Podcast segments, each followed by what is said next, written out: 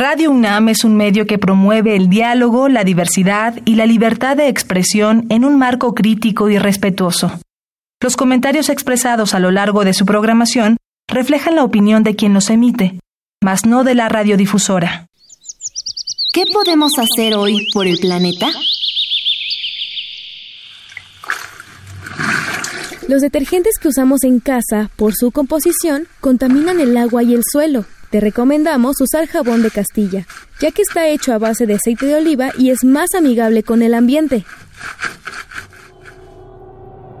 Habitare. Hola ecófilos, ¿cómo están? Bienvenidos a una nueva transmisión de Habitare, Agenda Ambiental Inaplazable. Estoy muy contenta de estar aquí, yo soy Mariana Vega y me encuentro como cada semana acompañando a la doctora Clementina Equilor. Hola Mariana, sí, muy contentos como siempre en Habitare. Así es, y además este habitare de hoy nos va a llevar un poquito, no tan lejos de la naturaleza, sino de una manera diferente a un entorno que nosotros conocemos muy bien, que son las ciudades. Para no quemar el tema del que hablaremos, cuéntanos, Clemen, quiénes nos acompañan. Pues tenemos el gusto de tener con nosotros a Yosune Miquela Jauregui, que es bióloga de la UNAM y doctora por la Universidad Laval de Canadá, y ahora es investigadora del Laboratorio Nacional de Ciencias de la Sostenibilidad de nuestro instituto. Y además nos acompaña Eric Hernández, que es biólogo y estudiante de posgrado de, del posgrado de Ciencias de la Sostenibilidad de la UNAM. Parece un poquito trabalenguas, pero no lo es, señores. Bienvenidos. Bienvenidos. Hola, ¿qué tal? Muchísimas gracias y muy buenas tardes. Hola, gracias, buenas tardes, un gusto. El gusto es todo nuestro. Muchas gracias por estar aquí. Ecófilos, quédense con nosotros para hablar acerca de crecimiento urbano y ciudades sustentables. Esto es Habitare, Agenda Ambiental Inaplazable. Empezamos. El Instituto de Ecología de la UNAM y Radio UNAM presentan. Toma segundos destruir lo que ha crecido en años. Toma horas devastar lo que se ha formado en siglos.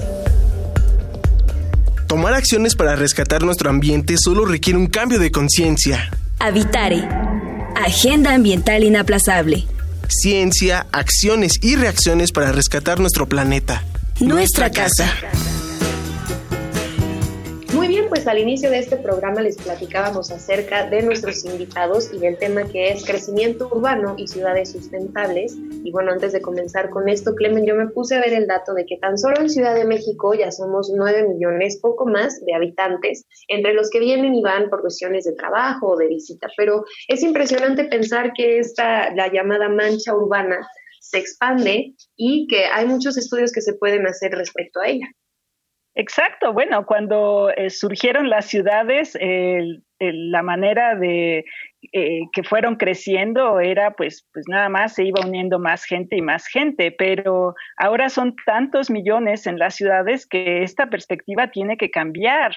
Eh, tenemos que entenderlos desde una perspectiva diferente que han llamado los, los especialistas una perspectiva socioecológica. Explícanos un poquito, Yosune, qué quiere decir esto. Sí, claro que sí. Pues bueno, este concepto de sistemas socioecológicos es más un marco de referencia, un marco teórico, eh, pues fundamenta o, conceptualiza a los sistemas urbanos como sistemas complejos. ¿Esto qué quiere decir? Que tienen interacciones no lineales y, propiedades emergentes como la vulnerabilidad, por ejemplo, la resiliencia, eh, que justamente que surgen a partir de interacciones tanto de una dimensión biofísica, como de una dimensión eh, sociopolítica que tiene que ver con pues, todos los procesos de toma de decisión. Entonces, entender así a las, a las ciudades, en el caso de la Ciudad de México, pues somos eh, no solamente resultado de las decisiones actuales, pero sino también de las decisiones que se han tomado en el pasado. Por ejemplo, toda la cuestión del manejo de agua, pues desde, desde los primeros habitantes de la ciudad, entonces, eh, es importante ver que estas dependencias eh, históricas en cuanto a la toma de decisiones y las interacciones con el sistema biofísico, pues eh, generan una configuración y una dinámica urbana específica. Claro, y que dentro de esta dinámica, y como mencionas, pues hay temas que ponen en cierto riesgo también la permanencia de este desarrollo como se venga dando en la historia, ¿no? Muchas veces por eso vemos que las cosas que antes se hacían de una manera tienen que cambiar porque nos estamos quedando sin las condiciones de lograrlo. Y hablando de eso, me gustaría que nos cuentes, Eri, precisamente tú que estás ahora en el posgrado de Ciencias de la Sostenibilidad, pues me imagino que hay una serie de retos que nos ponen en peligro a, no solamente a los habitantes, sino a quienes eh, van de paso por las ciudades. Sí, así es. Eh, en, el, en el posgrado de sostenibilidad en la UNAM eh, nos han planteado pues justamente estos retos que, que se vienen a causa de pues, el cambio climático, la incertidumbre que conlleva eh, los desarrollos tecnológicos, eh, la toma de decisiones. Entonces, como, como bien estaban platicando hace un momento de los sistemas socioecológicos, es, es todo un tema muy, muy, muy complejo y, que se tiene que analizar desde esa lente de los sistemas socioecológicos para lograr comprender la dinámica que hay entre, pues, justamente ese componente social, económico, con, eh, con el ambiente, con, con, esa esfera natural que, que, está interconectada, pues, todo. Entonces, de ahí surgen justamente esos problemas perversos que aquejan actualmente a, la sociedad. Exactamente. Y bueno, eh, quizá eh, es útil para nuestros radioescuchas describir un poquito qué implica esta complejidad o qué implica esta no linearidad de, de, los problemas en una ciudad. Y hay que considerar que no solamente una ciudad está hecha de los habitantes, está hecha de las construcciones, de los recursos que, que vienen a ellas, ¿no? El agua, eh, los alimentos, eh, las áreas verdes, y todo lo que se desecha, ¿no? Que sería a lo mejor la basura, eh, los sólidos, lo que sale en los drenajes. Entonces, eso hace esta, esta complejidad. Eh, y yo quisiera, Eric, eh, regresando a ti, que nos explicaras un poquito qué estás haciendo, qué investigación estás haciendo para ayudar a entender estos problemas perversos, por un lado, pero también para entender los sistemas socioecológicos. Sí, en, mi proyecto de investigación eh, estoy realizando junto con, mi tutora Yosune y, mi comité eh, un procedimiento, un esquema metodológico que nos va a permitir identificar eh, los patrones de vulnerabilidad que hay detrás de, toda esta interacción, ¿no? Como propiedad emergente, la vulnerabilidad de, de estos sistemas surge, nosotros la construimos y pues em, el objetivo de mi investigación es justamente identificar esos patrones de vulnerabilidad a los riesgos sociohidrológicos. En específico, en la Ciudad de México, esos riesgos sociohidrológicos se traducen como inundaciones, sequías. Entonces, eh, para ello nosotros eh, generamos este, esta metodología y pues nos permitiría entonces informar a los tomadores de decisiones con esto eh, acerca de cómo encontrar o, para buscar, facilitar esa búsqueda de trayectorias más sostenibles en, las megalópolis como lo es la Ciudad de México. Es muy interesante lo que nos cuenta Eric y ya un poquito más adelante, eh, por favor, andaremos en los detalles de esta investigación y sobre todo de lo que están esperando al hacerla para, en cuanto a las condiciones que hay de verdaderamente hacer un cambio en esto, ¿no? Y refiriéndome a ello, a mí me gusta mucho ver que en redes sociales cada vez circula más estas imágenes que separan lo eco de lo ego, en donde el ego es el hombre o la personita en medio y toda la naturaleza y los demás seres vivos a su disposición, y lo eco sería lograr una verdadera, digamos, catarsis entre todos para que se relacionen y convivan de la mejor manera. Me gustaría que nos cuentes un poquito más, Josune, si esta perspectiva socioecológica o los intereses que tienen investigaciones como la de Eric eh, pues si tenemos un buen panorama para que estos logren un cambio, porque es decir, muchos de las, en muchas de las ocasiones el principal interés es expandir, tener muchas más eh, lugares donde las personas puedan habitar sin tomar en cuenta los riesgos y los costos que esto conlleva. Sí, bueno, a mí justo para responder a esto me gustaría hacer una introducción de, un término que es la transdisciplina. Y la transdisciplina es un, enfoque de las ciencias de, la sostenibilidad que justamente eh, permite el trabajo colaborativo, eh, la coproducción de conocimiento eh, y la integración de conocimiento, ¿no? Mediante el, involucramiento continuo con distintos actores sociales digamos, eh, bajo este esquema transdisciplinario, eh, es, posible em, identificar o, eh, integrar las distintas visiones que se tienen sobre un fenómeno, Por ejemplo, tú ahorita mencionas esta dicotomía que sí a lo largo de los años ha sido muy, muy, muy fuerte, que es esta diferenciación, ¿no? Este, imaginaria, porque lo es de el hombre como un ente aparte de lo natural, ¿no? Eh, todos los problemas socioecológicos pues nos retan a cambiar ese paradigma porque sabemos que no, digamos, eh, el manejarnos de esa manera ha traído muchos problemas, ¿no? Los problemas que vivimos actualmente.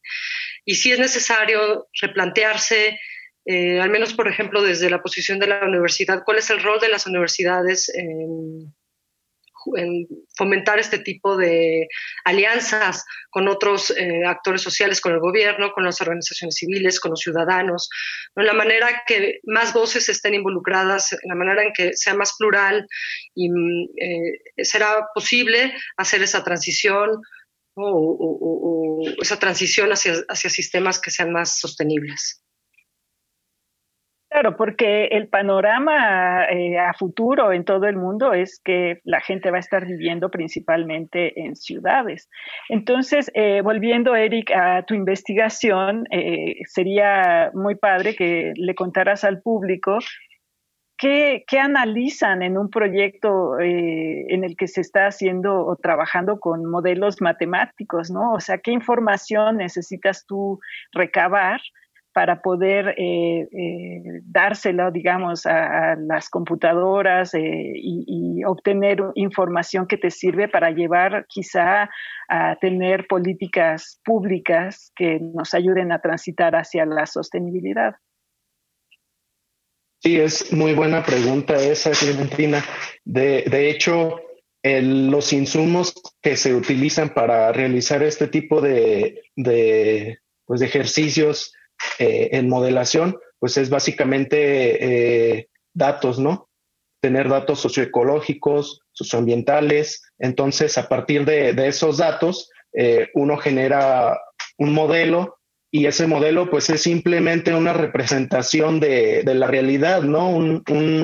Es, es una representación de lo que nosotros concebimos como, como esa realidad. Entonces, actualmente en mi proyecto yo estoy haciendo uso de, del modelo Megadat, que, que, fue construido en el, en el ANSYS, en el, en el Laboratorio de Sostenibilidad de la UNAM. Y pues los datos que se generaron de, de ese modelo que justamente eh, plantea o construye distintos escenarios de, de escasez de agua, de, de, una toma de decisión, por ejemplo, de los presupuestos que se otorgan a, cierto tipo de, problemática. Entonces, el hecho de generar durante 40 años de modelación a partir del 2020 al 2060 una serie de escenarios que, son futuros plausibles del mundo es lo que provee de, de una herramienta que es simplemente la, Mm, es una herramienta que nos permite imaginar o replantearnos las, las decisiones que, estamos tomando, ¿no? Claro, a mí me, interesa mucho lo que estás señalando porque así las personas que nos escuchan se pueden involucrar un poco más en la importancia que tiene lo que bien dices, los recursos para realizar esta investigación. No es solamente eh, los recursos que hay que conservar, y hablando de ello, los recursos que siempre vienen a la mente de todos, que son los económicos, ¿no? Me parece eh, pues que es un verdadero reto para ustedes como científicos también trabajar. Por ejemplo, hemos visto durante los últimos años los terribles recortes que hay, por ejemplo, a Secretaría de Medio Ambiente y Recursos Naturales, ¿no? que muchas veces es sonado lo que se recorta hacia áreas naturales protegidas por la importancia que, que tienen el colectivo imaginario, pero para ustedes como científicos me gustaría que nos cuenten precisamente cómo, cuál es la, principal necesidad o el principal reto al que se, enfrentan para poder hacer estas investigaciones. Pues creo que uno de los principales retos es, eh, como creo que es la coordinación, ¿no? Y la coordinación, eh, la coordinación y creo que la difusión también de este tipo de conocimientos. Y por eso es tan importante programas como estos, que podemos de una manera, bueno, tratamos de, que, sea una manera muy sencilla de explicar pues todos estos nuestros experimentos y nuestros, nuestros lo que nos apasiona ¿no? de, esta investigación. Y, y, por ejemplo algo que tú dices que es muy importante que, que me gustó que es que hemos, estamos acostumbrados a hacer las cosas siempre de la misma manera. Y eso es porque creo que todavía no logramos comprender que el mundo es muy incierto y creo que esta pandemia nos está enseñando eso. Estamos llenos de incertidumbre, tanto de incertidumbre de las cosas que sabemos como de las que no sabemos todavía que no sabemos, que es todavía peor, ¿no? Entonces, ¿cómo lidiamos con esa incertidumbre? Y una manera en la que podemos eh, navegar o tratar de incorporar esa incertidumbre es a través de los modelos matemáticos, ¿no? Eh, obviamente los modelos como Eric bien decía, son abstracciones, son representaciones de una realidad. Podemos tener un modelo, por ejemplo, del ADN, será un modelo, era una abstracción de lo que, de toda la complejidad del ADN. El lenguaje puede ser un modelo. Tenemos un, modelos matemáticos como ecuaciones que, lo que hacen es relacionar variables. Y al final de todo, esos, esos modelos están limitados, están limitados por nuestro propio conocimiento y obviamente por los mismos datos que podemos tener. Y creo que también otra limitante que nos hemos enfrentado es justo la cuestión de los datos. ¿no? Aquí en la Ciudad de México, eso es como algo, no solo en la Ciudad de México, creo que es algo más generalizado, ¿no? No, no, solo existe inequidad, ¿no? digamos, social, pero existe mucha inequidad o desigualdad en términos de los datos, ¿no? Este, eso ha sido también muy complejo porque muchas veces no hay como una sistematización o una manera como, como unificada en, la cual se, toman los datos, se capturan, se, este, se guardan y eso pues trae problemas eh, graves. Si recordamos pues, en el sismo del 2017, pues también eso fue importante, o sea, nos enfrentamos de pronto a tomar decisiones sin información y eso es catastrófico. O sea, eso nos puede llevar a tomar las peores decisiones. Tomar las decisiones sin información, sin base científica, es este, pues un alto riesgo, ¿no? Claro. Y eh, bueno, indudablemente eh, las ciudades, conforme se van haciendo más grandes y más pobladas, se van haciendo más complejas, ¿no? Porque en realidad lo que te interesa es el bienestar de tus habitantes y si extraes y extraes agua, como sucede en la Ciudad de México, y hay hundimientos y luego llueve y pues el agua busca camino y se inunda, ¿no? Lo, que antes, este, pues ya de por sí estaba eh, con un problema de subsuelo o lo que sea, toda esa información, pues sí hay que aprovecharla de alguna manera. Eh, ¿Qué ilustran los modelos matemáticos que han hecho hasta ahorita o con los que cuentas, Eric? ¿Qué, están haciendo con ellos? Sí, ahorita estamos en el, en el proceso de justamente generar esos resultados y, plantear más que nada e identificar, mejor dicho, pues los patrones de vulnerabilidad en, el modelo Megadat. Esto es este, muy importante porque el modelo Megadat se construyó a partir de pues de una uh, participación entre las instituciones eh, públicas como SACMEX y, fue un proceso de, colaboración entre la academia, la sociedad y, este, y pues el área eh, gubernamental, ¿no? Entonces, el modelo lo que está arrojando es que en realidad sí hay una influencia entre la, hay, un, hay una correlación entre la vulnerabilidad que se tiene y, la toma de decisiones que, se da frente a los retos que tiene la ciudad, ¿no? Como lo es proveer de agua a, sus habitantes. ¿Y de qué manera se dio eh, y de, se llevó a cabo esta eh, pues actividad conjunta que nos narra Sergio? Es decir, ¿de qué manera contribuyó la sociedad en todo esto? Porque me imagino que los datos, pues ustedes tienen una manera específica de sacarlos, pero ¿cómo es que la ciudadanía en este caso te ayudó para que tú puedas determinar los niveles de vulnerabilidad en tu modelo? El proceso fue participativo en el aspecto de que fue, se realizaron una serie de talleres, entrevistas eh, y pues actividades tanto con, el área de, de, SACMEX como también con algunos residentes de, las zonas foco, de las, de las zonas más, este, se podría decir, representativas o bien vulnerables de la ciudad. Entonces fue un proceso interdisciplinario, es decir, eh, en el que se construye a partir de, los distintos paradigmas que tienen cada una de, las esferas, ¿no? Entonces, a partir de producto, mejor dicho, de, esa participación entre, en esos talleres, en esas entrevistas, surge esta, esta co-creación de, conocimiento que, se resume o, se desen, sí termina eh, resultando pues el modelo que es Megabat. A mí me gustaría solo profundizar rápidamente en algo que dijo Eric que me gustó mucho claro y que, sí. tiene que ver un poco con la pregunta, ¿no? De los modelos que nos dan.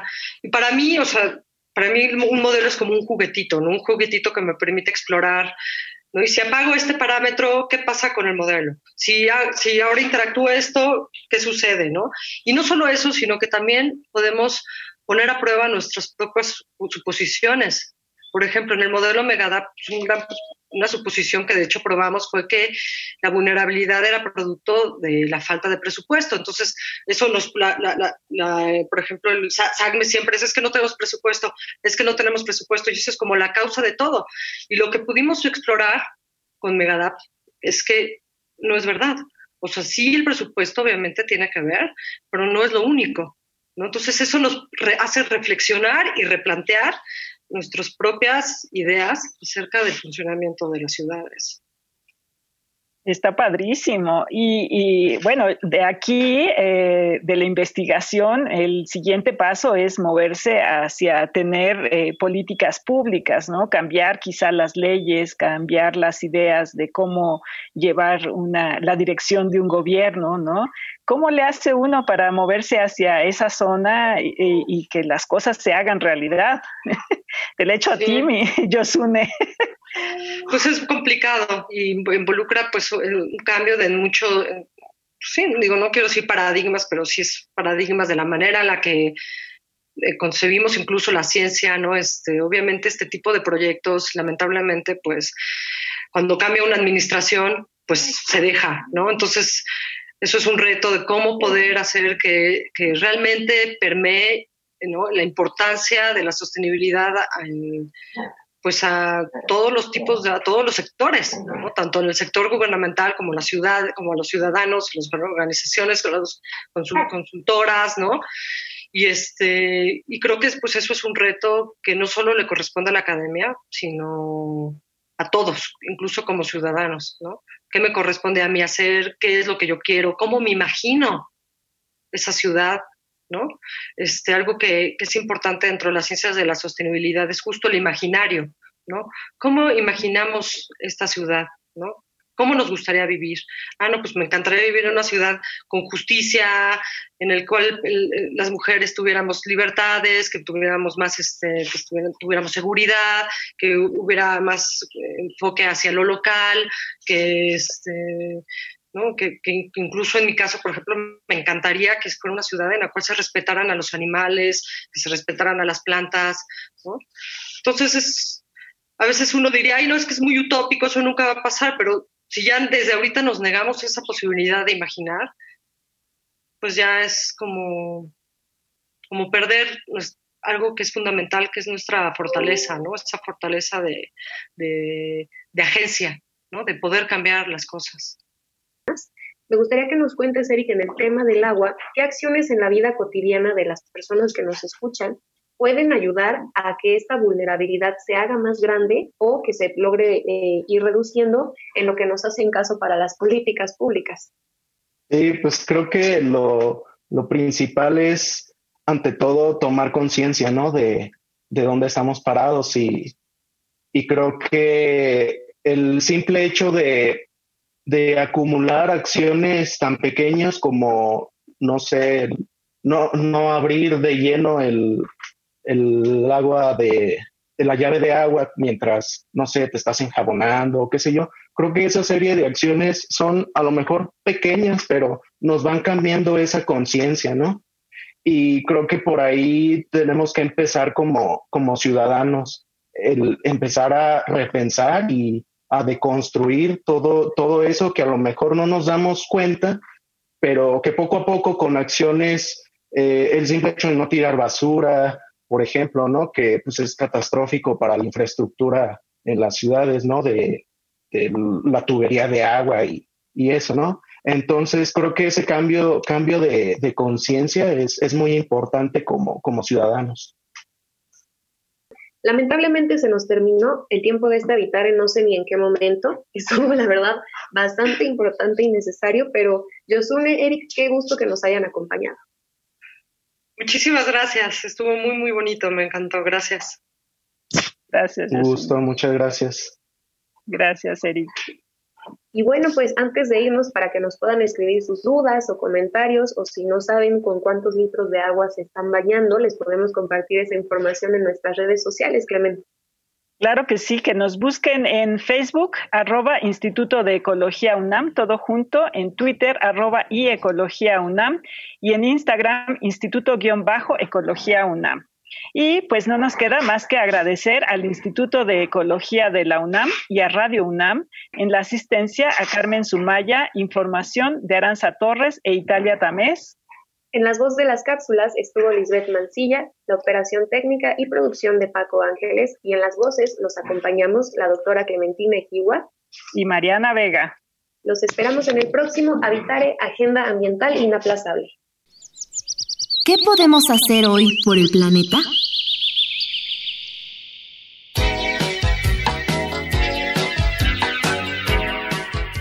Aunque las medicinas caducas ya no deben consumirse, no las tires a la basura, pues al llegar a los tiraderos pueden contaminar los mantos freáticos. Te recomendamos desecharlos en los centros de salud que cuentan con depósitos especiales para estos desechos.